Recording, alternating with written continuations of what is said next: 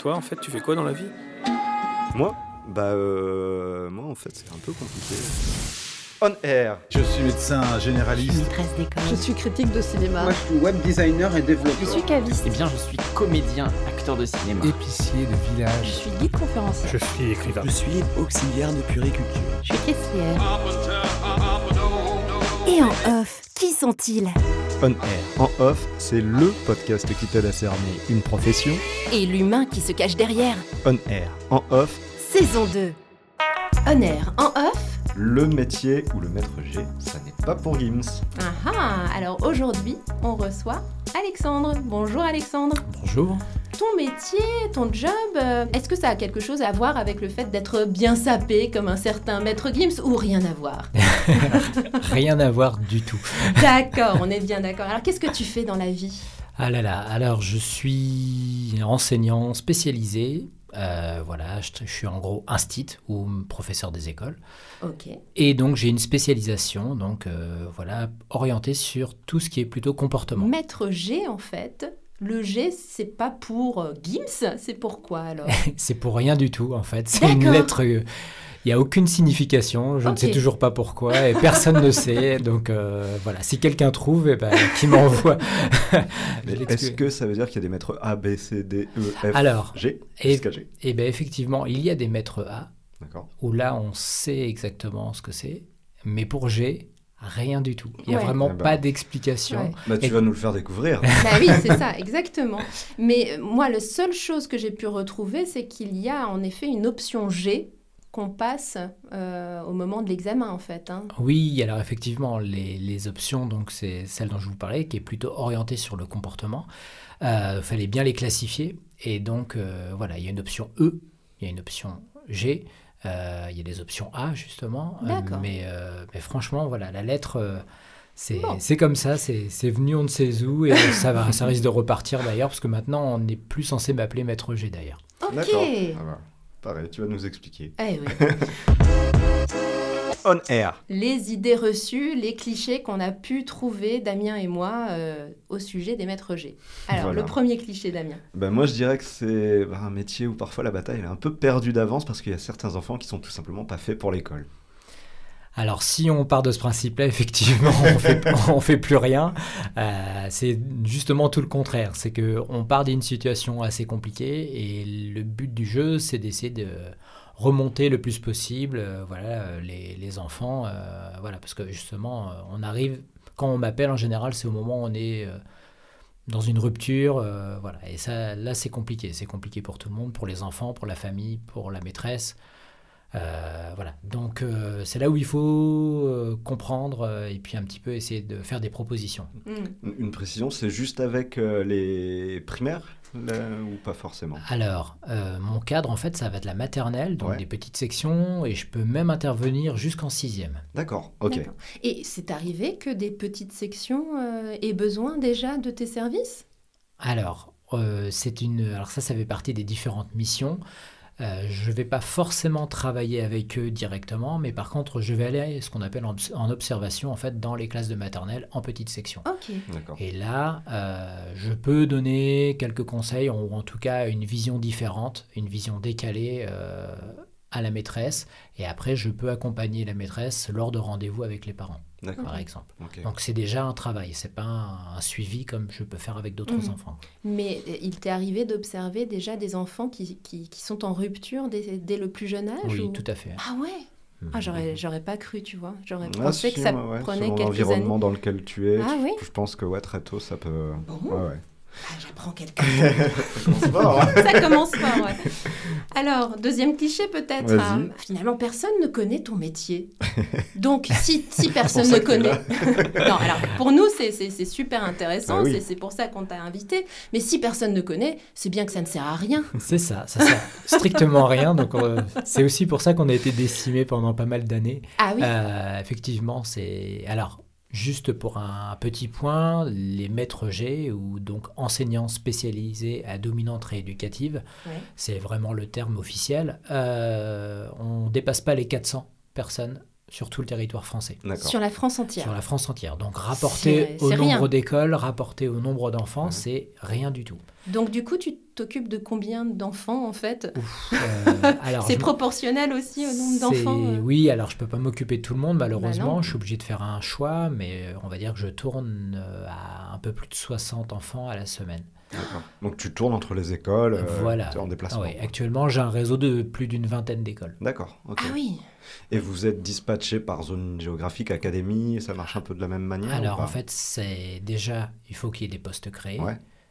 S'il n'y a pas de poste créé, il n'y a pas de maître G. Donc Mm. il y a même des départements où il n'y a pas de maître Non, G. pas du hein, tout. ouais. Clairement. Ah oui, d'accord. Oui, alors région pas, mais en tout cas département, oui, il y a des, des- des Mm. départements plus que déficitaires. Ok. Euh, pour vous donner un ordre d'idée, des maîtres G, quand moi j'ai passé ma formation de maître G, on était peut-être 6 allez, sur euh, deux départements. Oui. C'est pas non plus pas- euh, ouais. une, grosse, euh, une grosse formation. Et pendant presque 12 ans, il n'y a eu personne qui a été envoyé en formation. D'accord. Donc c'est aussi pour ça. Et la plupart des gens qui faisaient ce métier étaient des vieux instits. De... Mhm. Ah Donc oui. forcément, ils partent à la retraite et Bien forcément, on n'envoie personne en formation et forcément, il n'y a personne pour remplacer. Mais c'est une volonté du coup de qui euh, de ne pas envoyer en formation? Ah bah, je pense que c'est clairement budgétaire. C'est ça, ouais. Oui, voilà, parce qu'on est payé comme des enseignants, Mhm. mais on travaille avec peu d'enfants. Ouais. Donc, s'il doit y avoir une rentabilité du système public, eh ben, forcément, on n'est pas rentable. Et puis, mais puis votre mission diffère complètement, de celle d'un enseignant. Ah, moi, je ne suis Ouais. pas là pour apprendre à lire Ouais, ou à ça. écrire euh, ou à Ah ouais. compter, ce que j'ai fait pendant des années. Mhm. Mais là, c'est pas du tout, du tout ma mission. D'accord. Donc avant, tu as été enseignant classique, on va dire. C'est ça, j'étais classique et ce qui a- c'est ce qui est important aussi pour Ouais. savoir un peu comment vivent en fait, comment ça se vit dans les Ouais. classes, parce Oui. qu'en fait on est un petit peu décroché du coup, Mhm. mais euh, on Il faut pas. avoir connu le terrain, quoi. C'est ça. avoir Mm. connu. Ouais. euh, Alors moi j'ai une petite particularité, c'est que j'ai travaillé euh, voilà, euh, comme enseignant spécialisé pendant plusieurs années et après je suis revenu en classe. D'accord. D'accord. Ok. C'était une volonté aussi de le faire. Parce que tu te sentais euh, te déconnecter du réel, c'est ça Pas Enfin, vraiment. du- C'était, euh, j'avais envie de retester, revoir un petit peu euh, avec ce que j'avais appris, ce que je pouvais mettre en place. Et donc, bah, j'ai vu certains bénéfices et certains inconvénients. Ok. C'est-à-dire qu'en fait, on, malheureusement, quelquefois, on voit ce qu'on doit faire pour les enseignants, mais ce que l'on n'arrive pas à faire. Oui. Et ça, c'est compliqué. Oui. Et le Tu as pu après expérimenter les limites de. euh, C'est ça, ouais. c'est-à-dire qu'en fait, on voit certains collègues euh, voilà, qui sont pas forcément euh, bien euh, dans leur classe et on essaye de leur apporter des solutions, mais quand c'est un collègue euh, direct, bah, c'est pas évident Mhm. parce Ouais, qu'on ouais. a notre classe à gérer et la même chose pour les enfants. C'est-à-dire qu'en Ouais. fait, on va avoir un enfant qui qu'on va sentir euh, en souffrance, pas forcément là où il faudrait et malheureusement, on n'a pas le temps. Parce que, encore une fois, les nombres de missions dans une classe pour un enseignant sont colossales. Mm. Ok. Et on ne peut pas tout faire. Oui, bien sûr. Mm. C'est ouais, c'est des choses qui ressortent euh, souvent, même les enseignants disent euh, on a une classe, et puis bah, quand tu as un élève qui est plus en difficulté, euh, tu l'aides, mais tu peux pas aussi euh, Bien te sûr. mettre à 100% Et dessus. puis ils font parce ce que qu'ils peuvent. Oui, ils voilà. font ce qu'ils Oui, peuvent. oui. hein, parce que, euh, donc voilà, il faut. Euh, moi, je me trouve plus à ma place, en tout cas, euh, Ah avec bah, ce que je sais, Eh ben, euh, tant mieux. pour aider les collègues, en tout cas, puis les enfants. Alors, un, un dernier cliché euh, qui va peut-être euh, te parler visuellement, ou à nos auditeurs peut-être, c'est que Maître G, c'est un peu comme Pascal le grand frère de la série. Ça- ou alors, Pascal le grand frère est justement un cliché de Maître G. Ah oui, Dans quel sens Ah non, il n'y a pas de sens. je, lui- je laisse le, le grand frère à sa place. Il n'y a pas de souci. Euh, non, Tu dis effectivement. pas aux élèves de taper dans un oreiller pour libérer leur... Non, euh, ça c'est pas c'est pas trop mon c'est pas trop mon truc en Ouais, fait. ouais, hein. Euh, clairement, euh, je suis pas éducateur. Mhm. Ouais. Voilà, c'est plus ça et on a souvent tendance en fait même Mais à, oui, mais. à nous penser comme des Comme ça, éducateurs ouais. et comme des gens qui vont aller travailler au sein des familles. Euh, même ça arrive de temps en temps après des rendez-vous avec des parents qui me demandent de- si je peux venir Ouais, dans leur famille. Ah ouais. Voilà, ça Mm. c'est déjà arrivé. Ils étaient même prêts à me payer d'accord. pour que et je leur disais mais ça c'est Je ne suis pas Pascal clou. le grand frère. C'est ça, c'est pas mon boulot, ça. D'accord. ouais. Oui, donc parce toi, c'est qu'il- vraiment milieu scolaire. Parce qu'il y a aussi euh, cet autre cliché, allez un petit dernier au passage. Euh, en France, euh, c'est assez euh, Enfin, c'est assez courant de penser qu'une bonne tarte dans la gueule, quand même, euh, c'est pas mal comme, euh, comme, mode éducatif. Oui, effectivement, c'est un peu direct, mais ça, ça arrange pas les choses. euh, Au Bah contraire. non, mais oui. Au contraire. Mais c'est encore assez euh, pratiqué, trouve, entre oui, guillemets. oui, ça se trouve encore Mm. malheureusement. Bah oui, malheureusement. ouais. Mm. Mm. Bon, bah écoute, on a pu Enfin, euh, quelques déconstruire clichés, un, un voilà, petit peu, bien euh, sûr. tout ça. clichés, on précise, hein, ce sont des recherches qu'on fait, on n'est pas forcément de nous que ça vient, on n'est pas forcément d'accord avec Ouais, non on n'est pas si tordu que ça, quand même. Alors, bah, tu as, commencé à évoquer un petit peu la, la réalité de, de ton métier, mais on va l'aborder un peu plus en profondeur. Euh, alors, tout d'abord, est-ce que euh, tu peux nous expliquer ce qu'est le Razed. Alors le RAZED, en fait, bah, tout simplement, hein, c'est le réseau d'aide spécialisée aux élèves en difficulté. D'accord. Donc en fait, le RAZED, c'est euh, une, une entité créée par l'éducation nationale euh, qui date de très longtemps. Parce Ouais. qu'en fait, euh, même des maîtres G, ils existaient déjà dans les années 50.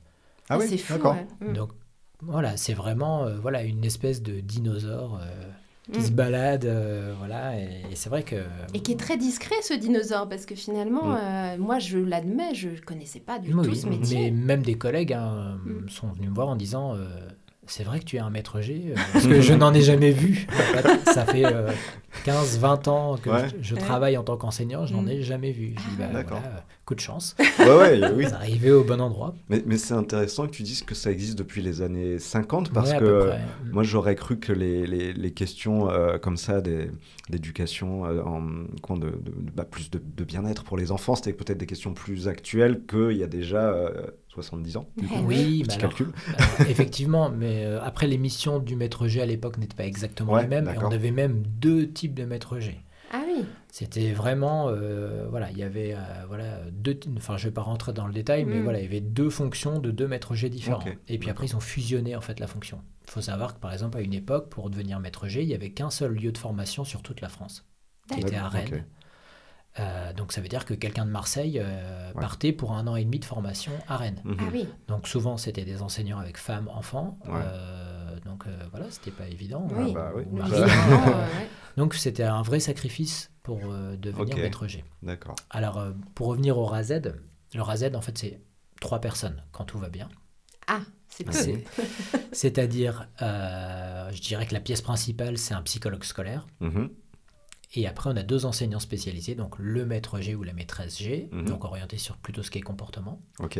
sur ce qui est aussi, euh, on travaille beaucoup sur l'estime de soi, sur la place en fait euh, de l'enfant et surtout devenir élève. Ça, Mhm. c'est une des Mhm. grosses thématiques, c'est euh, apprendre à un enfant à devenir élève. En gros, c'est vraiment ça no- notre cœur de métier. Et puis l'autre enseignant spécialisé, qui est donc le maître ou la maîtresse E, ni- plutôt là, on est sur euh, une orientation sur aider euh, comment, à réfléchir et à comprendre les apprentissages. On est vraiment sur, euh, en gros, euh, tout ce qui est des bases de la, de la lecture et les bases de la numération. Donc le maître E va essentiellement travailler sur le CP et le CE1, D'accord. Mm. c'est-à-dire vraiment euh, ce qu'on appelle la métacognition, c'est-à-dire vraiment voilà, aller euh, rechercher, euh, essayer de comprendre en fait ce- son propre mécanisme en fait et faire des feedbacks en fait. C'est-à-dire que l'enfant va lui dire qu'est-ce que tu as compris là, tu as compris ça, d'accord. Et voilà, en fait, le but, c'est vraiment qu'il puisse mettre du sens sur son apprentissage D'accord. Mm. et, Et, que ça lui serve, en fait, pour euh, après d'autres matières. et, et quand tu dis le passage de l'enfant à, à l'école, à, l'élève. À l'élève, je cherchais, ouais. j'avais étudiant Oui. écolier en tête.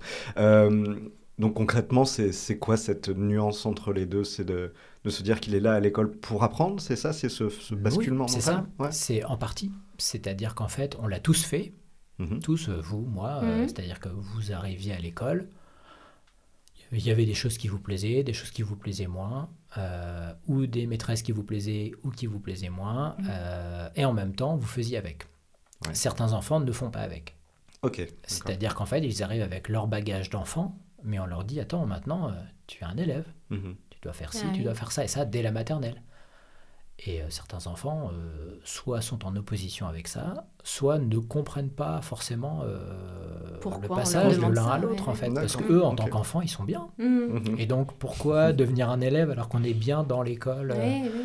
Voilà, on vient jouer. On vient jouer à l'école. Pour revenir concrètement à euh, la réalité de ton métier, est-ce que tu as euh, des horaires comme un professeur des écoles euh, classiques ou est-ce que c'est ça change chaque semaine? Comment ça se passe La routine pour toi, c'est quoi? Alors, il n'y a pas de routine. Il n'y a Euh, pas de routine déjà. ça, c'est quelque chose d'assez intéressant. Oui. Euh, par contre, au niveau des horaires, effectivement, c'est les mêmes horaires que mes collègues enseignants. hein. C'est du D'accord. 8h30, 16h30, on va dire. Mhm.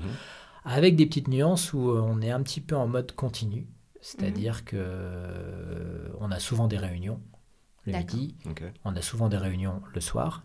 Donc quand on dit 4h30, c'est pas forcément 4h30, c'est plus tard. Oui. Euh, on a des voilà, il y a, il y a plein, il y en a des coups de téléphone, beaucoup de téléphones en fait, Mhm. euh, en fonction des gens avec qui on travaille, c'est-à-dire par exemple les, les infirmières de PMI, ce genre de choses là, puisqu'il y a tout un réseau en fait qui s'articule après entre l'école et puis justement des professionnels, que ce soit des orthophonistes ou des psychologues ou des psychomote- euh, psychomotriciens, enfin voilà. Mhm. Euh, donc ça prend quand même pas mal de temps. Et puis effectivement, euh, il y a les trajets, en tout cas pour moi. Bah oui. Ah oui, tu Parce voyages, que ouais. moi, je suis un maître jet de campagne. En Oui. plus. Donc, euh, c'est un peu l'instit avec sa moto, quoi. C'est un peu ça. Mais ça, oui, ça- j'avais cette image-là. Mais... mais voilà, moi, c'est le Renault Espace. hein, parce que- C'est un tout autre charme. voilà. non, non, mais- Mais ce temps de trajet-là, ça fait partie des... Enfin, tu es rémunéré pendant ce temps de trajet ou pas du tout? C'est en Non, dehors ça fait partie en fait du temps euh, que je dois à l'éducation nationale. Donc Ouais. euh, en fait, c'est pour me déplacer d'une école à l'autre. C'est souvent c'est sur le temps de récréation Mhm. D'accord. ou plus. C'est-à-dire que euh, un exemple, par exemple, le vendredi, je fais juste dans l'après-midi, le vendredi après-midi, je fais trois écoles. Ouais. Ce qui est... Donc il y a du- déplacement. Bah oui. Donc il faut arriver un petit peu à jongler, c'est-à-dire que je suis un peu récrac euh, tout le temps. Mais ça euh. doit être super. Oui, ça doit être super rapide parce que si tu fais trois écoles en, en après-midi, euh, tu passes une demi-heure à un endroit, tu repars. C'est On est entre, alors ça dépend des moments, justement, on se laisse des Mhm. latitudes et c'est Ouais. là où il y a une liberté euh, du travail, c'est que je peux faire des séances de- d'une demi-heure avec des enfants, mais si je sens que je peux obtenir quelque chose de plus, je pousse jusqu'à une heure. oui, tu t'adaptes sur. Par contre, c'est aussi, vrai hein. que j'ai pas réellement de récréation, Ouais. par exemple. Ah bah, mince. C'est pas grave, la récréation c'est dans la voiture. Et, et- et donc, contrairement aux, aux anciens, alors c'est vrai que je pensais plus collège-lycée, mais euh, en primaire, je ne sais pas s'ils sont sur euh, combien d'heures par semaine à peu près c'est 24. 24 24, 24 heures, oui. Donc On toi, tu es sur le 24 même face format à- Face à Ouais. élèves, oui, Tu es sur le même sensiblement, sensiblement. Voilà, C'est ça que effectivement. je voulais savoir. Et quand tu te déplaces donc euh, dans les écoles, tu t'occupes d'un seul élève sur place, de plusieurs élèves? Comment ça se passe? Ça aussi, c'est une sorte de liberté, et heureusement, enfin, je Mhm. trouve ça bien, c'est qu'en fait, euh, pour chaque enfant avec lesquels on travaille, que ce soit moi ou euh, mes collègues maîtres eux, en fait, on a un projet pour, euh, pour l'enfant. Mhm. Et en fonction de ce projet, on décide de travailler soit seul avec lui, soit à plusieurs. D'ailleurs, parenthèse, euh, on dit toujours maintenant qu'un professeur ne peut plus, n'a plus le droit d'être seul avec un enfant. Donc là, pour le coup, Alors, c'est faux. c'est faux. D'accord, Oui. c'est faux. En fait, euh, un psychologue peut travailler seul avec un enfant et un maître G peut travailler seul avec un enfant. Par contre, il faut l'autorisation des parents. Oui. Donc, à chaque fois que j'engage un suivi avec un enfant, je demande l'accord aux parents. Des parents. Mhm. Ok. Pardon, je t'ai coupé. Du Non, coup. non, il n'y a pas de souci. non, mais effectivement, c'est un point important parce que, hum, étant un homme et quand je dois travailler seul, par exemple, avec une petite Bien fille sûr. de maternelle, euh, voilà, c'est pas évident. Et puis, euh, ça m'est déjà arrivé, euh, malheureusement, euh, voilà, euh, de travailler avec une petite fille et puis on- je sentais qu'il y avait quelque chose qui collait pas. Mhm. Mhm. Et puis euh, j'en discute avec la petite fille euh, et la petite fille me dit euh, oui euh, maman elle trouve bizarre que un homme travaille enfin soit avec euh, une petite fille tout seul dans une pièce. Eh oui. Mhm. Ah oui. Euh, donc pour rassurer la maman j'ai appelé en fait euh, Ouais. cette maman Bah oui, bien sûr. Et puis euh, heureusement que je l'ai appelé parce qu'il y avait une histoire un petit peu compliquée euh, pour la maman avec de l'inceste. Ouais. Mhm. Et donc du coup, euh, voilà, il fallait que j'arrive à trouver les mots pour la rassurer, pour lui dire qu'on n'était pas du tout là-dedans, qu'au Mhm. contraire. Mhm. Et voilà, donc j'ai passé une heure et demie avec, avec cette maman Mhm. pour lui montrer comment je travaillais, comment je fonctionnais, qu'elle avait un droit de regard, bien sûr, Mhm. euh, sur ça, et qu'il n'y avait aucun souci, j'étais complètement transparent avec elle. Et ça l'a rassurée, on a pu avancer. Oui, Ok. donc c'est le principal. Oui, bah oui, ça se comprend aussi, mais. oui, Les parents sont souvent invités à, à être présent lors de séances avec les Alors, enfants ou c'est pas une jamais, bonne idée? Alors, ils sont jamais présents. Ils sont jamais les présents. séances. Par contre, euh, je les rencontre, euh, ça peut être avant les, les séances Mhm. ou après. D'accord. Souvent, d'ailleurs, c'est après, parce qu'on fait toujours un bilan de toute façon. Mhm. Donc, euh, mais par contre, les séances se font seules avec les, enfin, euh, uniquement avec les enfants. Mhm. Si je sens qu'il y a une grosse réticence, par exemple, pour un travail individuel, bon, ben, et je sens que voilà, il y a une, beau- une grande demande de la maîtresse euh, en classe, Mhm. je m'arrange pour pouvoir travailler en groupe. Et là, ça passe. Ah, oui. Ok, ouais. Parce que du coup, les Il y a des se disent, stratégies. Quoi. bah oui, on fait comme on peut. Mais oui, Ouais, mais- on s'adapte, on s'adapte. Et, et tu ressens quand même la- une efficacité similaire quand tu es avec un groupe ou c'est quand même le travail en particulier qui Ça, est dé- plus ça efficace? dépend en Ça fait quel dépend est le pareil. projet en fait. Ouais, C'est-à-dire que par exemple, j'ai des enfants qui ont juste besoin d'avoir un temps pour eux avec un adulte Pour pouvoir se livrer, pour pouvoir euh, expérimenter des choses. Euh, et puis au bout d'un moment, euh, c'est souvent ce que je fais, c'est que je travaille seul avec un enfant et après je l'intègre dans un groupe. Ah oui, Mais il y a, y a un temps pour tout. d'accord. Donc je peux travailler six mois avec un enfant en tête à tête, et puis les six mois d'après, voire l'année d'après, Mhm. parce que je fais des très longs suivis, et bien du coup je l'intègre dans un groupe et là hop, ça y est. Il connaît en plus les enfants voilà, qui n'osent pas se livrer. Ils ont besoin euh, voilà, d'une régularité, de rituels, que rien ne bouge, que rien ne change, Mhm. qu'ils connaissent les lieux, qu'ils connaissent l'adulte avec qui ils travaillent. Mhm. Et à partir de là, on peut réintégrer en fait euh, des enfants. D'accord. Mais pour créer cette confiance euh, vis-à-vis de toi euh, pour l'enfant, euh, il, il va falloir euh, énormément de séances, non? Parce que enfin, si, tu es, euh, si tu es dédié à 60 enfants, comment tu fais pour euh, avoir une régularité dans le suivi? Eh ben, en fait, c'est un peu comme chez un psy, c'est-à-dire qu'en fait, chaque enfant a un créneau. D'accord. Donc moi, je travaille toujours avec le même enfant, le même jour, à la même heure. Ok. Donc il sait que quand un enfant, par exemple, me voit passer dans la cour de récréation, il lève la tête, il me voit passer dans la cour, il sait que c'est lundi matin à 10h, il sait que je viens pour lui. Ok. Mhm. Donc tout de suite, hop, euh, il a les oreilles qui se lèvent. et il sait que, oups, ça y est, il est déjà presque debout sur la chaise. Alors il peut se faire disputer par la maîtresse. hein, c'est pas le moment. euh, tu attends Mhm. qu'Alexandre arrive. Et voilà, mais, mais, mais voilà, c'est c'est important justement. Et cette, euh, cette régularité euh, permet aussi aux enfants, parce que j'en ai beaucoup d'enfants comme ça qui n'arrivent pas à se caler dans le temps, Mhm. qui ne savent pas se caler dans la semaine, qui savent pas si on est lundi, vendredi. Par contre, ils savent que euh, le lundi, c'est le jour d'Alexandre. Ouais. Il leur fait un t'appelle repère, quoi. Alexandre, du Oui, coup alors Il oui, ouais, Alexandre, ouais. oui, tout à fait. Ah, Et avec un, un travail euh, donc comme ça où j'imagine il y, a- il y a un aspect très, très psychologique, tu- les retours des enfants que tu dois avoir peuvent aussi parfois être euh, durs ou lourds en tout cas j'imagine. Oui. Euh, comment, bah, est-ce que quand tu as fini ta journée ça s'arrête vraiment ou ça laisse des traces et ça reste en tête et, et on ça, continue? ça, j'ai appris petit à petit à, à digérer en fait les infos, euh, à les mettre un peu de côté. euh, parce qu'effectivement, au tout début où j'ai commencé à faire un peu ce métier-là, alors pas forcément le métier de maître G, parce que j'ai commencé comme maître E en faisant fonction, c'est-à-dire j'avais pas le diplôme, mais j'avais beaucoup d'enfants avec des thématiques G. Mais comme Ouais. par hasard, il n'y avait pas de maître G. Ah. Et donc, euh, il y avait une demande des collègues qui disaient Est-ce que tu peux me le prendre quand même? Je lui dis Mais c'est pas Ouais, ma je suis pas fonction. compétent Mm. là-dedans, ouais, ouais. Et bon, finalement, je, Tu faisais quand même. je le faisais quand même, Mm. mais je faisais pas le boulot voilà, pour lequel euh, voilà, on m'avait mis en poste.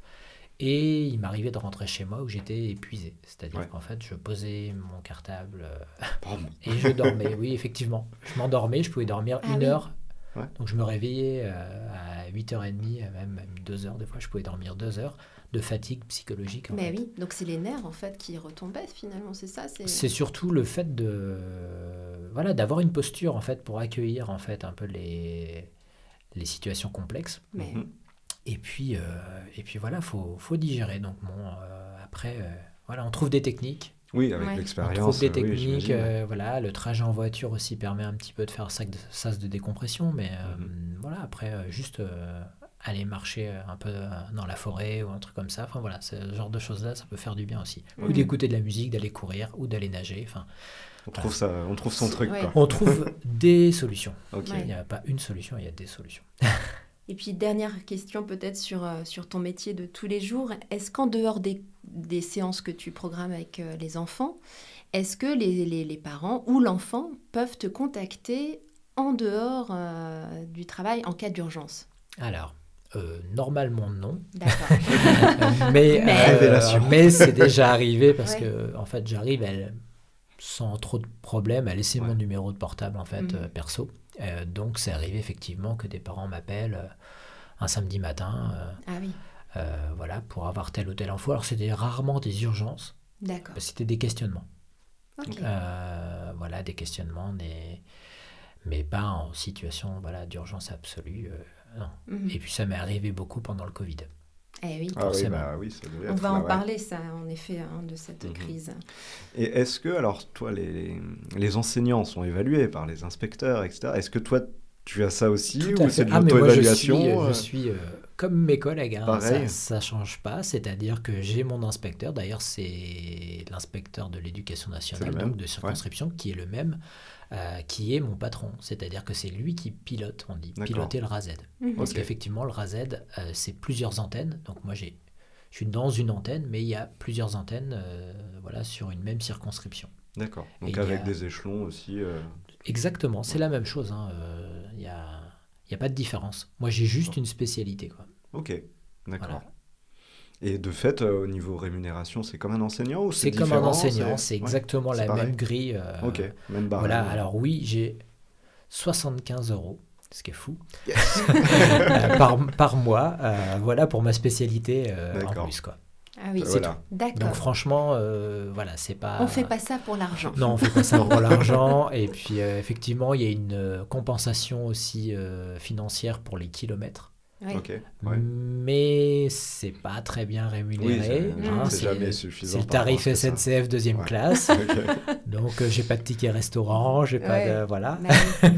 Donc euh, voilà, avec l'usure d'une voiture et le prix du carburant. Oui, c'est Ah, ça, en ce moment, oui, oui, Vous imaginez bien Ouais. que voilà, c'est pas non plus euh, voilà, je vais pas gagner d'argent avec ça. D'accord. Et puis, dernière question très terre à terre, est-ce qu'il y a beaucoup de paperasse? En plus Il y en a. Ouais. Ouais, effectivement, il y en a.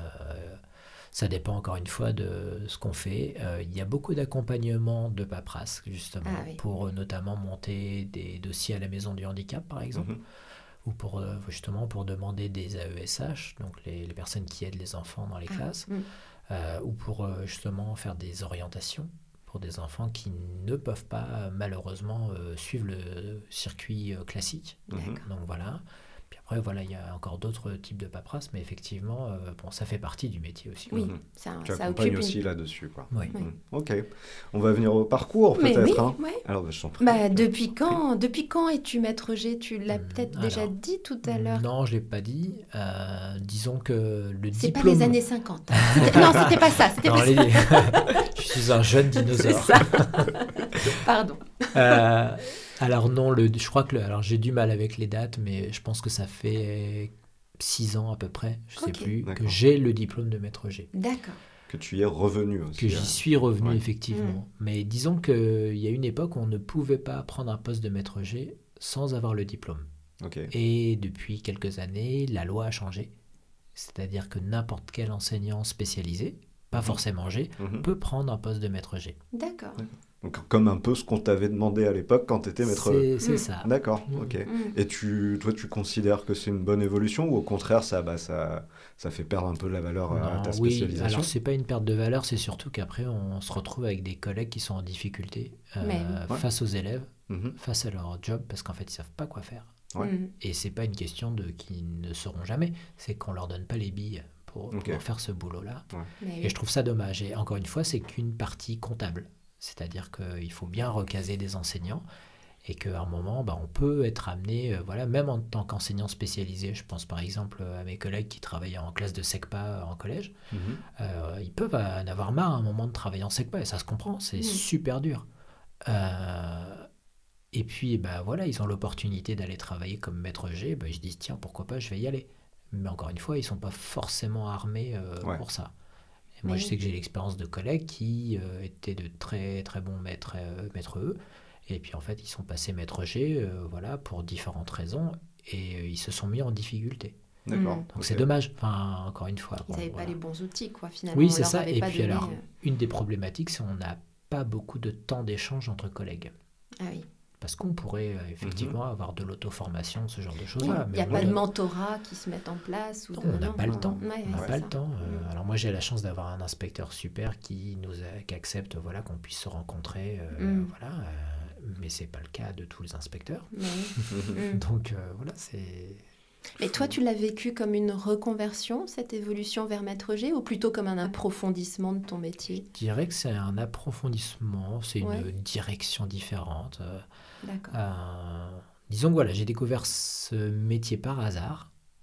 Alors comment? Ah et oui, Ah, eh oui c'était quoi le déclic ce coup du hasard. Eh bien, en fait, euh, j'ai été euh, enseignant remplaçant. J'ai fait beaucoup Ouais. de remplacements, euh, beaucoup, beaucoup. Il y a une année où j'ai fait 100 remplacements en une année.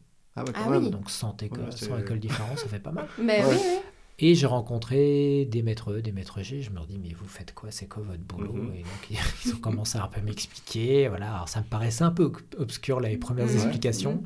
Et puis, au fur et à mesure, j'en ai rencontré d'autres et j'aurais demandé, mais c'est quoi ton boulot? Et du coup, voilà. et au fur et à mesure des explications, je me dis, mais ça pourrait être pas mal, ça. Mhm. Donc, effectivement, j'ai commencé avec un poste de faisant fonction maître E, D'accord. Parce que ça, on pouvait le faire. Ouais. Justement, on ne pouvait pas prendre un poste de maître G. Et j'ai rencontré une maîtresse G qui était super, quoi. Vraiment géniale. euh, qui justement été formée euh, en Bretagne. Après, je crois qu'elle était formée à Nantes ou à Rennes. Et, et ouais, elle m'a elle m'a proposé une fois d'assister à une de ses séances. Elle m'a dit par contre, je ne veux pas dans ma salle, tu te mets dans la pièce d'à côté, je laisse la porte ouverte et tu écoutes comment Ah ça oui. se passe. Et pourquoi pas dans la salle alors? Parce Bah, pour- que ça allait perturber Ouais. en fait le- les Oui, enfants. bien sûr, bien sûr, bien sûr. Il y a- en fait, c'est alors ça, c'est une de mes caractéristiques. Moi, en tout cas, quand je suis en séance, euh, c'est limite, il y a le panneau de pas déranger. Quoi. Ouais. Personne Ouais, ouais. ne doit rentrer dans la Ouais, salle. Enfin, je trouve Parce ça que du coup, moi. ça met ma séance en l'air euh, complètement. Ça Ouais. casse forcément. Puis au moment où il y a quelqu'un qui arrive, c'est toujours le moment crucial. Ouais. Il y a quelque chose qui se passe. Ça, ça m'est Ouais. déjà arrivé plusieurs fois. Ah mince, ouais. Et, et donc, euh, j'ai écouté. Et là, je me suis dit, waouh, ça c'est génial. C'est ce que Mhm. je veux faire. Ah, c'est c'est bien. Et donc, euh, bah, j'ai attendu que la formation arrive. Et dès qu'il y a pu avoir une formation, j'ai sauté dessus. D'accord. Et tu l'as fait où, la formation? Je l'ai fait à Rouen. À Rouen même, il y a eu. Ouais, euh, ouais, D'accord. tout à Ça fait. ne te manque pas de ne pas avoir une classe entière devant toi Ah du oui, bah, c'est ce que je voulais demander. Alors, euh, plus maintenant. Ça m'a manqué Ça à une manqué époque, d'ailleurs, c'est pour ça que j'y suis revenu. Oui, bah, c'est ce que tu disais tout à l'heure. Voilà, Mm. mais plus maintenant. Là, je suis passé sur autre chose, en fait, Ouais. tout Et- simplement. Et question bonus, euh, le fait d'avoir des enfants qui sont uniquement des enfants en difficulté, de plus avoir d'enfants entre guillemets simples qui où tout roule, c'est pas trop usant. Je dirais que, justement, on a un œil un petit peu plus euh, aiguisé. Euh, Mhm. C'est-à-dire qu'en fait, euh, moi, avant, en classe, pour moi, mes, en- mes élèves, euh, ils étaient presque tous les mêmes. Il y avait quelques Mhm. caractéristiques, ceux qui travaillaient mieux, moins bien, mais j'avais pas, en fait, cette vision. C'est là, maintenant, j'arrive à lister des caractéristiques des enfants. Donc, en fait, c'est... Enfin, moi, je trouve ça, entre parenthèses, plus passionnant. Ouais. C'est-à-dire Mm. qu'en fait, euh, oui, j'ai aimé euh, apprendre à lire à des enfants, euh, mais maintenant, apprendre à comprendre, ou en tout cas à essayer de comprendre les enfants, parce qu'on n'y arrive pas tout le temps, hein, c'est pas Mhm. parce que Ouais. Mm. je travaille avec des enfants que ça y est, on solutionne tout.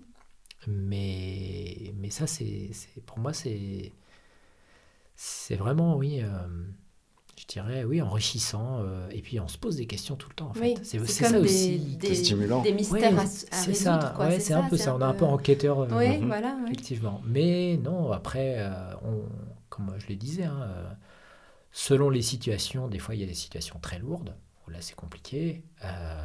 Bon, voilà. Maintenant, je sais que je travaille avec 10%, par- 10% de la population qui va pas forcément bien, Mm. mais qui peut aller mieux. Oui, Ouais. tu y crois toujours. Ah peu, oui, voilà, bah, si, si, si euh, si je baisse les bras euh, Oui, oui, le lundi sûr. matin, euh, clair. je pense que je peux quitter mon boulot, hein, c'est fini. Et quoi. tu l'as évoqué bah, que parfois euh, il n'y a, pas le, le déclic qui vient, on n'arrive pas à trouver la solution avec un, un enfant. Dans ce cas-là, tu qu'est-ce que tu dois faire? Tu dois t'adresser à la Eh ben, il faut savoir, à effectivement, Ouais. bon, Comment ça euh, quand je sens que je suis arrivé au bout de ce Ouais. que je pouvais faire, ou même que je suis pas arrivé au bout, mais qu'il y a peut-être quelqu'un d'autre qui peut déclencher les situations et moi je peux en profiter pour avancer, Mhm. euh, je le fais. Donc Mm. ça va. euh, Il y a plusieurs en fait euh, éléments. hein. Quelquefois c'est juste rencontrer les parents. Ouais. Juste ça. Ah oui. C'est-à-dire que partir du moment où j'ai rencontré les parents, et c'est souvent d'ailleurs, euh, et ben en fait, ça- il y a quelque chose qui se débloque chez l'enfant. Parce que Ah l'enfant, oui. je lui dis, tu sais, j'ai rencontré papa et maman, on a un peu discuté de toi, tout ça, et juste ça, paf, ça y est, ça débloque des choses. Mm. Comme et si vous voyez que bon, il y a un lien maintenant. ça la va, parole, quoi. en fait, se libère. Ok. Et il faut, voilà, les enfants sont toujours sur la retenue. Mhm. Toujours, toujours, toujours. Ils disent ce qu'ils veulent bien vous dire, et justement, ils jouent leur rôle d'élève. Ouais, ouais. On joue son rôle, Ah oui. toujours. Moi, j'aurais pas D'une cru, moi, manière que les enfants consciente ou étaient du- sur la retenue. tu Voilà, vois, je- ou d'une manière consciente ou inconsciente. Ouais, ouais. Mhm. Et ça, c'est assez hallucinant. C'est-à-dire, souvent, voilà, on me, on me parle d'enfants un peu mutiques, euh, qui n'osent pas, voilà, qui sont timides. Et puis, en fait, euh, l'élève est timide. L'enfant, il a plein de choses à dire. L'enfant, il ne l'est pas. Ah oui, ok, ouais, c'est juste. Et donc, euh, si on arrive à un petit peu, justement, créer un lien entre cet élève et cet enfant, eh bien, du coup, voilà, euh, tout de suite, c'est mieux. Mm. Et puis, euh, il y a des, voilà, il y a plein de problématiques euh, liées à l'histoire des parents à l'école, par Mhm. exemple. Ouais. Donc ça, oui, c'est ça se, important aussi. transmet, ça se Quand les parents n'ont plus peur de Ouais. l'école parce que justement ils n'ont pas eu une expérience très sympa avec l'école, Mhm. eh bien euh, voilà, euh, la confiance est réaccordée à l'école et du coup l'enfant le sent, l'entend Donc, euh, et à partir de là, hop, voilà, Ouais. c'est voilà, c'est de toute façon le partenaire principal, ce sont les parents. Oui, il faut Et être puis- euh, en gros un peu sûr. validé par la famille. C'est ça. Mm. Mhm. Et puis à partir de là, après, on peut s'appuyer sur les psychologues, Mhm. justement, alors ma collègue psychologue, euh, mais on peut s'appuyer aussi sur des justement l'orthophoniste Mm. et d'autres Mhm. euh, d'autres professionnels. D'accord. Damien, on pourrait peut-être faire un petit instant anecdote, Ah, hein, bah, ma oui. foi, parce Ouais, Pourquoi pas Pourquoi pas en parlant d'élèves justement. Oui, bah après, il y a une confidentialité quand même, Oui, je pense. On va pas ouais. pouvoir Ouais. le raconter. Mais, euh, mais, euh, mais bon, est-ce qu'il y a, alors en restant suffisamment vague, mais une, une situation qui t'a particulièrement touché non Il doit y en avoir 15 000, j'imagine. Mais est-ce qu'il y en a une qui, qui te reste un peu en tête euh, Alors, euh, pff, ouais, j'en ai une qui était assez touchante. il y a pas mal d'années. Hein, c'est... J'étais pas maître G à l'époque. Euh, mais en fait, c'était un petit garçon qui n'arrivait pas à lire. Et en Mhm. fait, il n'arrivait pas du tout, du tout, du tout à lire. C'est-à-dire, il n'arrivait pas à lire en CP. Il a redoublé son CP.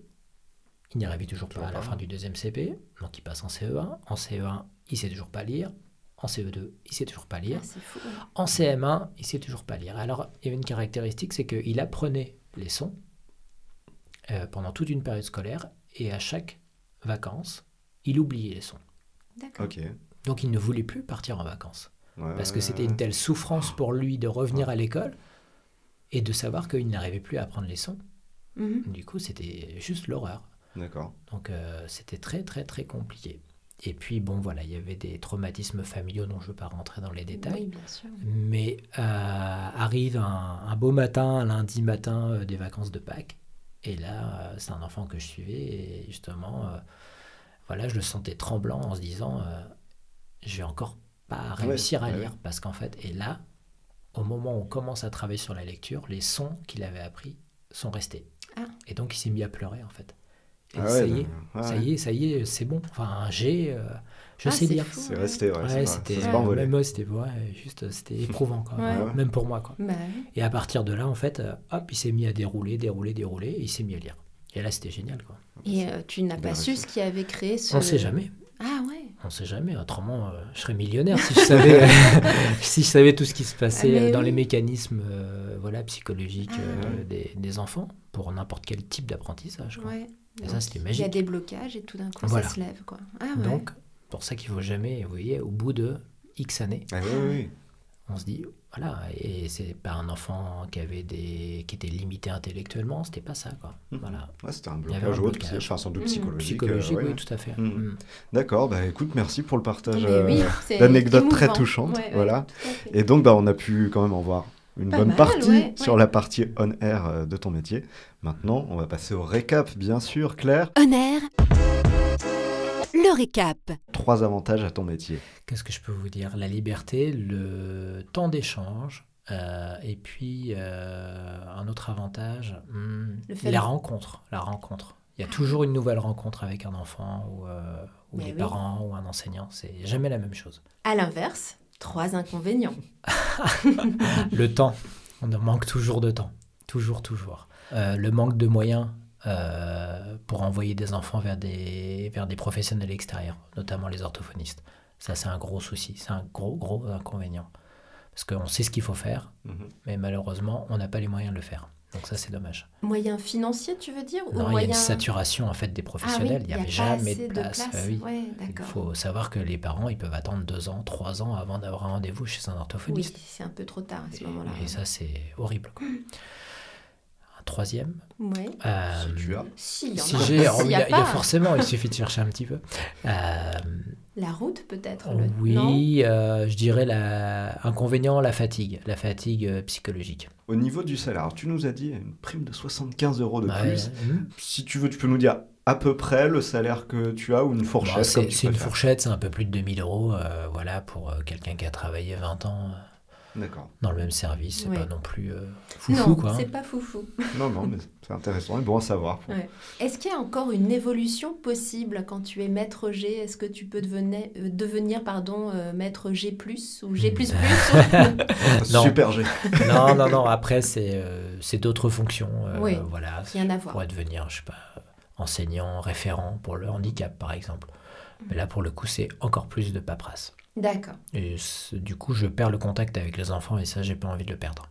Au niveau des études, donc tu as été enseignant avant, tu as fait des études pour être enseignant, et après cette euh, formation de spécialisation, c'est Mhm. ça? C'est ce qui est, c'est le seul parcours possible ou il y a d'autres choses? Bah, pour devenir maître G, oui, il faut avoir été enseignant de toute façon. Ouais. Alors, je sais plus exactement le nombre d'années, mais euh, je crois au moins 5 ans. D'accord. Je dis peut-être des bêtises. Et puis après, passer cette formation. Qui dure un an et demi, c'est ça? Qui dure euh, un an, un an et demi à peu près, oui. Mais qui évolue aussi tous les 4-5 ans. euh, le nom de- du diplôme change. Et les cursus changent un petit peu aussi. Enfin, il y a des troncs communs, mais voilà, c'est un petit peu compliqué, quoi. Mais voilà. Euh, le profil idéal, selon toi Quel est le profil idéal pour devenir maître G? Ah, euh, je dirais euh, être sûr de rien. C'est joli. Être, euh, être sûr de pas forcément y arriver. Euh, mais garder l'espoir tout le temps. Ça, c'est euh, essentiel. Et puis, aimer travailler aussi euh, vraiment euh, avec les autres. Parce qu'effectivement, je ne travaille pas tout seul. Ouais. Là, on parle de mon métier, mais je suis euh, tous les jours avec mes deux collègues. Donc, avec voilà, une maîtresse E et une psychologue scolaire. Et ça, c'est important, parce Mm. qu'on échange. Et D'accord. puis, euh, voilà, ça, c'est... Donc c'est un travail d'équipe. hein. Toujours. T'es pas tout Oui. seul, t'es pas, c'est pas un travail solitaire. Mm. Oui, tout à fait. Bah, RAZET, c'est réseau d'aide. Ouais. Mhm. Donc, c'est un réseau. Et à l'inverse, les défauts qui pourraient être éliminatoires si on veut faire ton, ton métier. arriver avec des jugements euh, trop hâtifs Ouais. Euh, sur, euh, sur l'enfant, sur euh, oui, euh, ne pas aimer communiquer. Moi, j'ai un vieux maître G qui- avec qui j'avais discuté, qui m'a dit tu vas passer ta vie à expliquer ton métier aux Bah, enfants. maintenant, tu leur diras écoutez l'épisode, c'est bon, t'es tranquille. C'est ça, c'est ça. Bah c'est parfait. Euh, on va pouvoir passer à la partie. en off, En off. on voulait te demander dans un, un métier prenant comme le tien, tu nous l'as expliqué dans la première partie, est-ce que tu as quand même du temps autour pour d'autres choses, des hobbies, des passions oh oui. Ah bah super Ça c'était un oh oui très franc et Tout à direct. fait. Donc euh, il y a peut-être un besoin même de. Oui, effectivement. euh, bon, après, j'ai j'ai lancé pas mal de choses. J'ai lancé tout un projet autour des comptines traditionnelles pour enfants. Ok.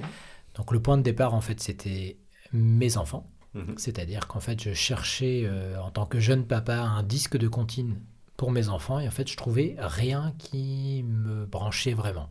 Je trouvais ça très niais, Mhm. très ringard, très bétifiant. Et du coup, voilà, donc j'ai décidé de créer moi-même en fait aussi un disque de comptine. C'est parti euh, d'une boutade en fait.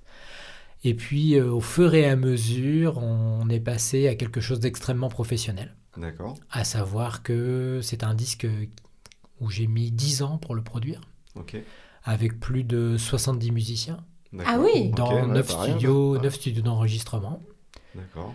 Euh, donc voilà, c'est un disque qui est disponible maintenant euh, depuis déjà pas mal d'années dans toutes les FNAC de France, sur toutes les plateformes. Euh, Alors ça s'appelle comment et ben ça s'appelle À la mode de chez nous. Savez-vous planter les choux à la mode, à la mode ça Donc qui fait référence à la comptine Savez-vous planter des choux Mhm. Et en fait on l'a fait en reggae, D'accord. en rabat dub plus Ouais. exactement, qui est le style que Gainsbourg a amené en France justement. Mhm. Donc c'était pour faire le petit clin d'œil, euh, l'homme à la tête de chou, savez-vous planter des choux Enfin voilà. Ah oui. Ah oui, C'est- joli. c'est- C'était un petit peu ça euh, l'idée euh, principale. un des audios sympas à écouter, par exemple, ce serait La Mère Michel en électrodisco. C'est la mère Michel qui a perdu son chat, qui crie par la fenêtre Petite référence à Jamiroquai, Herbie Hancock. Trop bien. Ah, Et puis. Daft Punk sur le même morceau, quoi. Ok, Wow. voilà, D'accord.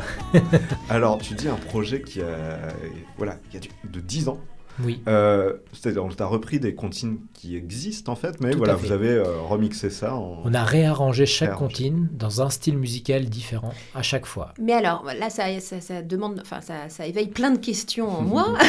Déjà, est-ce que tu es musicien à la base? Alors, on va dire que je le fus un petit peu. D'accord. D'accord. J'ai été derrière les instruments pendant un moment et j'ai passé finalement plus de temps euh, derrière euh, des ordinateurs, des consoles, euh, des compresseurs, des équaliseurs, des choses comme ça en fait. Euh, voilà, plus une partie technique. Et tu parlais d'une boutade. Alors, c'était une boutade entre amis? Comment ça s'est passé? Disons que au début c'était L'apéro qui a mal tourné. Disons que voilà, c'est la base, c'était avec vraiment des copains euh, intermittents. Euh, Voilà, j'avais monté à l'époque un, qui existe toujours, un petit studio d'enregistrement dans le sud de la France. Et puis j'ai invité des copains un été à venir enregistrer. Et puis euh, j'avais besoin de matériel en fait pour euh, étoffer mon studio d'enregistrement.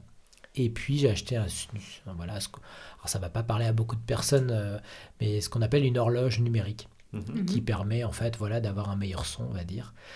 Et je l'ai acheté à quelqu'un en fait qui euh, avait fait un gros carton euh, dans la musique mondiale, qui est devenu un ami, donc il s'appelle Romain Tranchard. Voilà, c'est un super copain. euh, voilà, à qui j'ai acheté ce matériel d'occasion.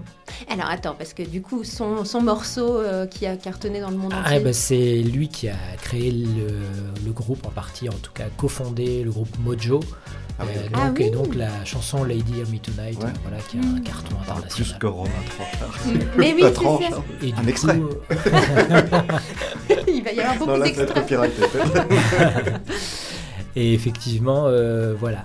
Et Romain m'a dit, euh, avec ce que tu as là, euh, c'est pas mal, tu, tu devrais euh, peut-être euh, voir plus haut. Mhm. Alors du coup, euh, voilà, je suis allé voir un petit peu plus haut, et puis un petit peu plus Mais haut. j'ai voilà. le sentiment qu'à toi, il faut pas te dire euh, tu dois aller voir plus haut parce que tu le fais en fait. c'est ça. oui, c'est ça. bah, J'accepte rapidement les défis. en fait. je vois ça. Et, et donc voilà, on s'est retrouvé avec plein de musiciens dans différents styles musicaux. euh, voilà, euh, une souris verte en version hard rock, par exemple, hop, avec des gens qui font du hard rock. euh, Ah, c'est génial. une euh, voilà. Une souris verte qui courait dans l'herbe. Alors promenons-nous dans les bois en jazz manouche avec un groupe de jazz manouche spécialisé. Promenons-nous dans les bois pendant que le loup n'y est pas. Si le loup y était, il nous mangerait. Jusqu'à par exemple une, une comptine en zouk avec euh, bah, la plus grande chanteuse de zouk euh, au monde, euh, donc qui est Jocelyne Berroy. Dans la forêt lointaine, on entend le coucou. Ah ouais, carrément. Et voilà, qui a, nous a, enfin, m'a fait l'honneur de chanter sur le disque. Et comment tu Voilà. fais alors pour contacter ces personnes Tu lances l'invitation C'est le hasard en fait Ah des rencontres. C'est vraiment le hasard des rencontres, euh, le hasard de rencontrer Romain. Euh, Romain qui m'a présenté d'autres personnes euh, voilà, qui ont fait beaucoup de musique euh, assez connue. Et puis voilà, des gens du métier. Je pense par exemple à un monsieur que peu de personnes connaissent, Georges Blumenfeld, qui est vraiment un, un mec super, hein, qui a qui a tout connu, tout l'âge d'or de la musique internationale, on va dire, qui était, enfin, qui est toujours d'ailleurs le propriétaire d'un des plus beaux studios d'enregistrement à Paris, qui s'appelle Ok. Studio Marcadet. Donc euh, voilà, chez Georges, c'était Stevie Wonder, euh, George Michael, enfin, Ah ouais, ouais, ouais, ouais. c'était euh, toute la musique française pointures, des années mm. 80, hein, euh, voilà, jusqu'à des grosses formations de jazz. Enfin voilà, donc Georges euh, connaît voilà euh, beaucoup de monde. D'accord, ok. Mais euh, c'est en fait, j'ai l'impression que c'est ce qui te définit un petit peu la- l'amour des rencontres. hein. Oui, Hein, Est-ce que effectivement. ça revient? Bah, effectivement, c'est un lien un petit Mm. peu avec mon métier qui est euh, la relation avec les enfants et puis en même temps la relation voilà, avec Mm. les, les gens, les adultes, euh, les musiciens, les techniciens, euh, Mm. les illustrateurs, puisque j'ai créé un disque avec forcément l'aide de beaucoup de monde, euh, notamment effectivement d'un ingénieur du son qui s'appelle Jean-Marc Bourrel Et Jean-Marc, voilà, c'est c'est un super ingénieur du son, pianiste de jazz, qui a travaillé avec Martial Solal. Voilà, c'est que des, des gens vraiment extrêmement compétents. Mhm. Et, et, et voilà, et donc j'ai même travaillé avec des illustrateurs de jeunesse pour créer une collection de livres et des clips qui sont retrouvables sur une chaîne YouTube, hein, toujours à la mode de chez nous. Bon, on mettra ouais. toutes les références, Ouais, ouais, hein, évidemment. ouais. Et puis une petite application aussi, enfin même deux applications avec des modules de réalité augmentée qui permettent euh, d'animer le livre, voire même d'animer le disque. D'accord, Voilà. Donc Ça fait donc fait t'as- beaucoup en de fait, choses. Voilà, Oui, t'as- l'idée, euh, allez les gars, on va faire euh, un album, C'est ça, et après tu le déclines, tu le déclines, tu dé... Alors, tout à fait. Et ça Ouais. se passe quand tout ça? Parce que c'est pas. tu nous as dit que. D'accord. te- C'est l'été, c'est quoi c'est- exactement la question. Alors pendant toute une période, hein, j'ai pas beaucoup dormi. Ah oui, Vraiment vraiment. pas beaucoup dormi, c'est-à-dire je dormais entre euh, 5 et...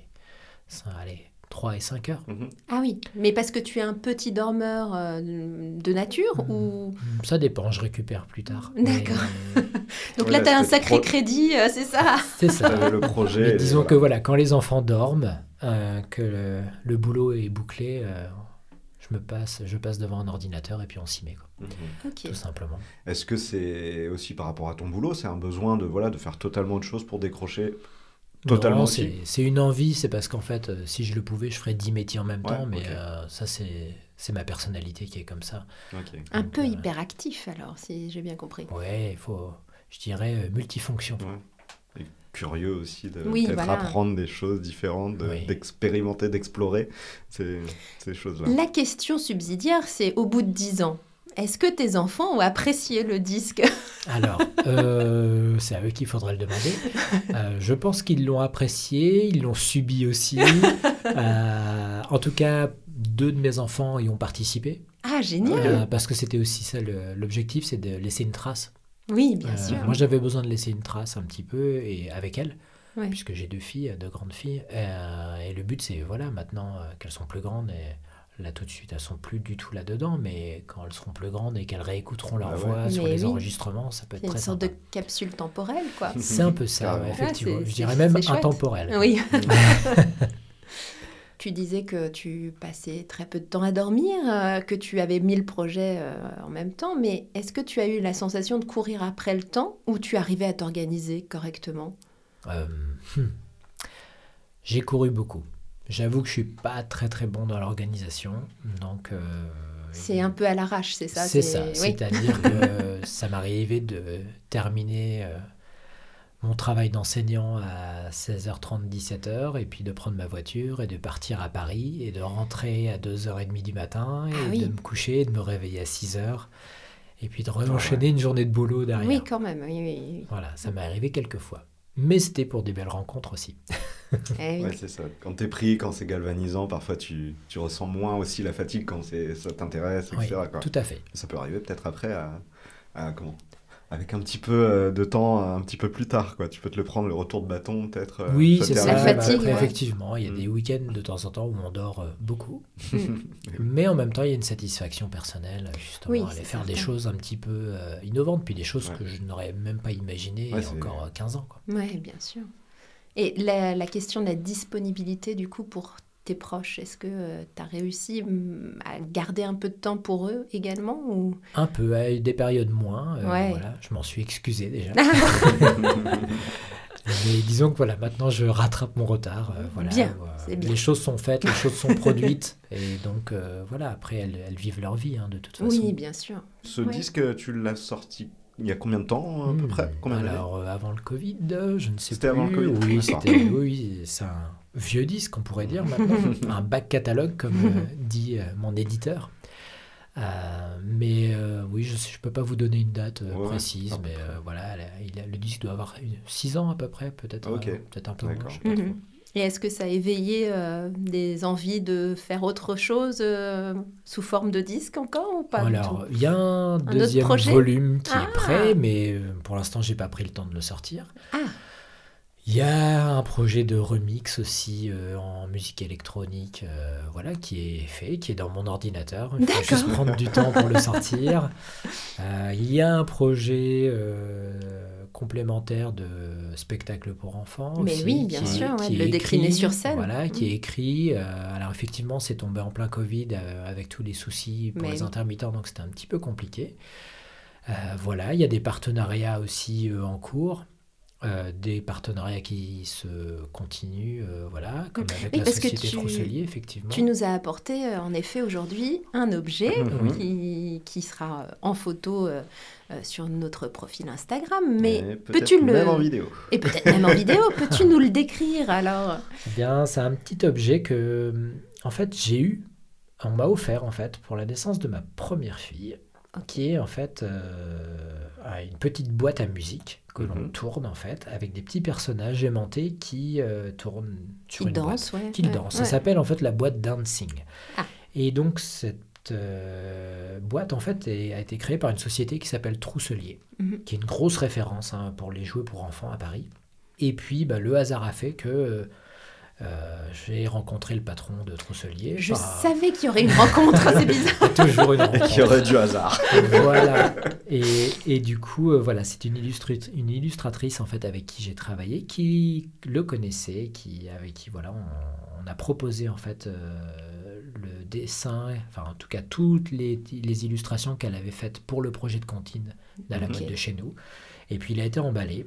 Et puis on est parti pour une collection de produits. Donc là voilà, donc c'est une petite boîte, euh, voilà, qui qui fait tourner il y a un petit chaperon rouge avec un loup et euh, Mhm. voilà qui marche euh, fort puisqu'elle est vendue en France et dans toute l'Europe. Mais elle est très jolie. Mhm. Mm. Ah, visuellement, c'est. Et, Ouais, et voilà, ouais. Oui, tout à fait, c'est vraiment une valeur sûre. En plus, Donc c'est- un beau partenariat. Ouais, Mhm. donc c'est encore une déclinaison finalement. C'est de- encore une déclinaison dans le monde des jouets, voilà, avec le travail graphique, tout ça. C'est génial. Bah ouais, carrément. Comme quoi, hein, euh, un disque peut emmener euh, Ah, assez loin. Mais Ah oui. c'est- C'est tentaculaire. Alors on va peut-être passer à l'image que tu renvoies dans ta vie professionnelle et dans ta vie euh, bah, plus privée. Est-ce que tu as la sensation d'être le même Alexandre on air et en off, c'est-à-dire dans ton métier? Est-ce que tu, euh, tu, tu exprimes toutes tes facettes ou tu gardes quand même un peu de distance Je garde un peu de distance, pas tout le temps. Euh, Mhm. Ça dépend quoi. Il y a des facettes de moi qui sont transversales, effectivement, hein, parce que je ne vais pas pouvoir me gommer euh, complètement en termes de, de personnage. Par contre, effectivement, il y a, il y a d'autres, euh, il y a des spécificités de ma personnalité qui sont mises plus en avant euh, dans le boulot d'enseignant spécialisé ou dans le boulot de producteur, on va dire. Mhm. Euh, voilà, Ouais. effectivement. La patience, on en parle ou pas de... Est-ce que tu es euh, très très patient pour ton métier? Petite... C'est ce qu'on ce me dit Ouais. tout le temps. On me dit que je suis extrêmement patient, euh, que je disjoncte pas euh, D'accord. rapidement. Même dans ta vie euh, Professionnel ou personnel personnelle, ouais. Personnel, oui. Alors justement, j'essaye de me garder de temps en temps un petit peu de patience pour mes propres enfants, comme je l'épuise beaucoup pour les enfants des autres. Mais oui. Mais euh, voilà, effectivement, j'essaye de faire attention à ça. C'est c'est pas évident. Donc là, dans- aussi dans, dans le métier que tu fais aujourd'hui, voilà, des- d'aider des, des enfants qui sont dans des situations de scolarité difficiles, est-ce que c'est des choses que toi-même, quand tu étais petite, ta scolarité n'a pas été forcément évidente et que du coup tu veux rendre l'appareil ou on n'est pas du tout Alors, sur quelque chose Ça, comme c'est ça une question rude, hein, parce que si mes enfants écoutent. Alors, effectivement, euh, j'ai pas eu une, euh, une scolarité forcément euh, très facile, Mhm. et c'est aussi pour ça, euh, je pense. hein. Ouais. Euh, Ah, oui. effectivement, euh, je me rappelle d'un cours de sociologie que j'ai eu il y a très longtemps à la fac, alors que j'ai pas fait une fac de socio, mais en tout cas, j'avais eu un cours de sociologie qui expliquait très clairement qu'il y avait deux facteurs qui faisaient que des gens devenaient enseignants Mhm. il y avait un facteur ou euh, principal où c'était le père ou la mère ou quelqu'un de la famille ou de l'entourage proche qui était enseignant et qui renvoyait une image positive. Et l'autre facteur, c'était d'avoir eu justement des difficultés à l'école. Et il y avait une part de OK, on n'a pas su me comprendre quand moi j'étais Mhm. enfant. Moi, je vais redevenir enseignant pour régler en fait mes comptes avec l'éducation nationale Mhm. et je vais apprendre mieux que ce qu'on a pu m'apprendre moi. Ok, ouais. Et je Ouais. pense que je suis un produit des deux. D'accord, un peu des Mm. deux. Ouais. Donc il y, avait, il y a des les- enseignants aussi dans, dans ta famille euh, Oui, c'est ça. Voilà, j'ai Ok. une maman enseignante, effectivement. Mais voilà, j'ai. Mais tu as tenu à avoir peu, ta euh, revanche voilà. aussi, c'est ça effectivement. euh, voilà, mais c'est pour ça que je comprends d'autant mieux les enfants en fait Bah qui, oui. Mais oui, qui bien peuvent euh, voilà un petit peu disjoncter et pas forcément rentrer dans les clous de ce qu'on attend. Et euh, ben justement, j'allais y venir à ce cliché qu'on n'a pas abordé dans la première partie, mais le cliché de l'école qui est un rouleau compresseur, tu sais, qui veut normer tous les enfants pour qu'ils soient exactement dans le même moule, euh, qu'ils euh, euh, suivent une scolarité identique, mhm. quel que soit leur point de départ. Est-ce que euh, c'est quelque chose que... Mais je dirais que c'est sociétal, c'est pas que l'école, c'est sociétal. Ouais. On doit faire rentrer les gens dans des normes. Alors Ouais. effectivement, euh, moi je me retrouve un petit peu à mi-chemin euh, avec tout ça, c'est-à-dire que j'ai une mission où je dois orienter les enfants pour qu'ils deviennent des élèves et qu'ils puissent rentrer dans le moule de l'éducation Ben oui. nationale. Mhm. Et en même temps, c'est pour quelque chose de positif, c'est vraiment pour apprendre, pour se former, pour se construire. Mhm. Et en même temps, euh, il faut pas non plus gommer trop de caractéristiques. Et c'est là où il faut arriver justement à pas être tout blanc ou tout noir, il faut trouver des nuances Mais de oui. gris en fait, Mhm. pour que tout le monde puisse s'y retrouver, que l'enfant puisse s'y retrouver avec ses projections, euh, que les parents puissent s'y retrouver aussi, et puis aussi que le- les enseignants. Parce qu'il faut se mettre à la place des enseignants, c'est pas évident d'avoir euh, un enfant qui bousille la classe euh, en permanence. Mhm. Parce qu'il n'y a pas de bouton arrêt. hein, euh, Ah non, c'est clair. ça, Mhm. voilà, c'est et ça, euh, il faut le, le concevoir. On n'est pas euh, derrière un ordinateur où quand on est fatigué, on peut faire pause ou euh, tourner la tête. Quand on est dans une classe, c'est du non-stop, quoi. Ouais. Donc c'est c'est C'est pour ça. ça. Il faut arriver à trouver le, le juste milieu. Oui, c'est délicat comme J'allais euh, dire, ouais, il y a un peu le côté équilibriste entre les différentes Ouais. sphères. quoi. Oui, c'est ça. ouais. Il faut que tout le monde puisse trouver. C'est voilà, c'est c'est un deal en fait, hein, tout Ouais. simplement. Mhm. On ne pourra pas vous gommer complètement, euh, gommer qui vous êtes. Autrement, ça devient grave, quoi. Oui, Mhm. puis ce serait triste, hein, une société comme ça. Et puis on est tous euh, des individus différents, donc euh, Ouais, bien sûr, c'est clair. Et c'est une richesse. on est bien d'accord.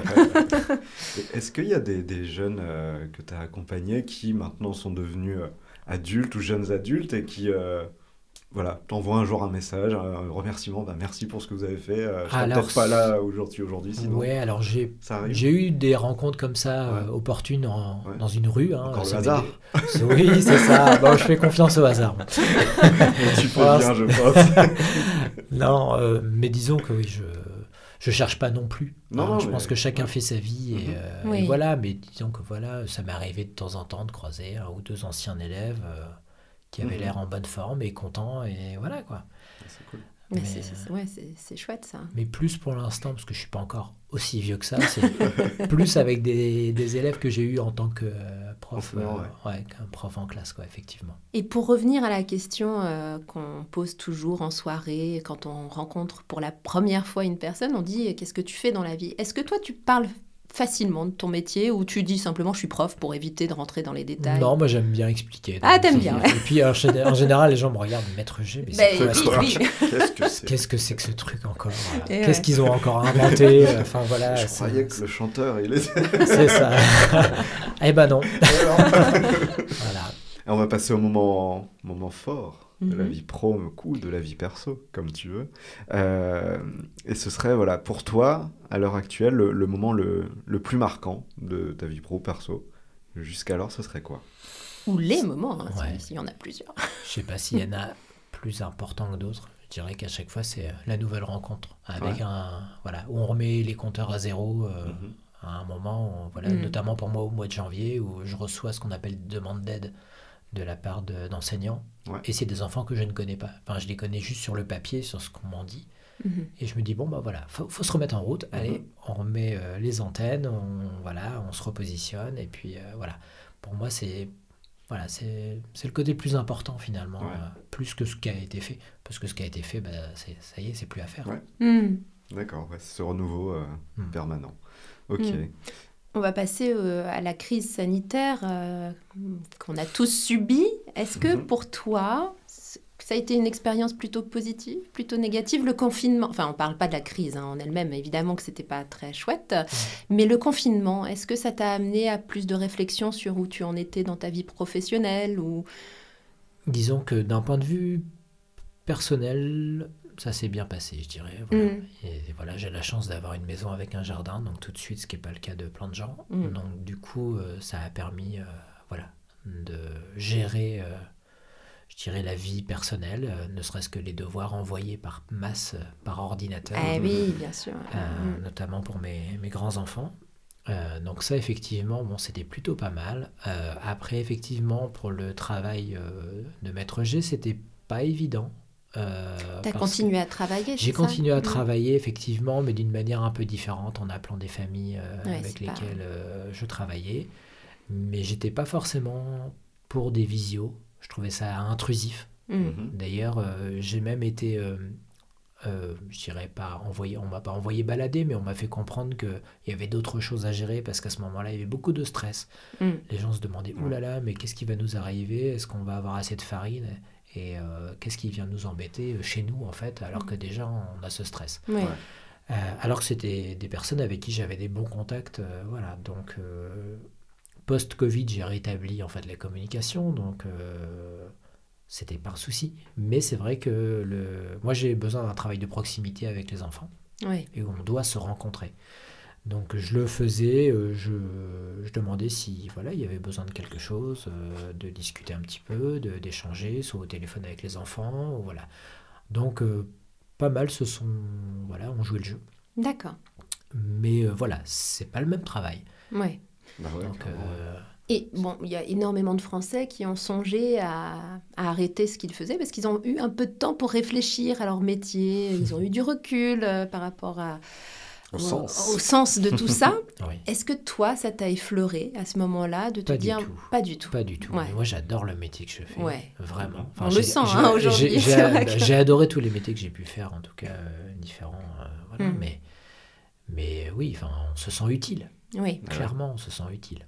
C'est Dans chouette, une quoi. période comme ça, tu, tu as dû te dire, ouais, euh, là, je vais être utile. Alors bon, comme ce que tu nous expliquais, là, les gens ont pris ça parfois pour euh, un petit peu d'intrusion, etc. Mais il y, avait peut-être effectivement un besoin encore plus important à ce moment-là de, du confinement. Oui, bah, moi je pense que c'était un état de stress général. C'est-à-dire Ouais. qu'en fait, il faut bien savoir que, en fait, dans les écoles, dans les classes et même dans la tête des enfants, dès qu'il y a un stress sociétal, il y a un stress individuel. Ok. Et donc, forcément, euh, Hmm.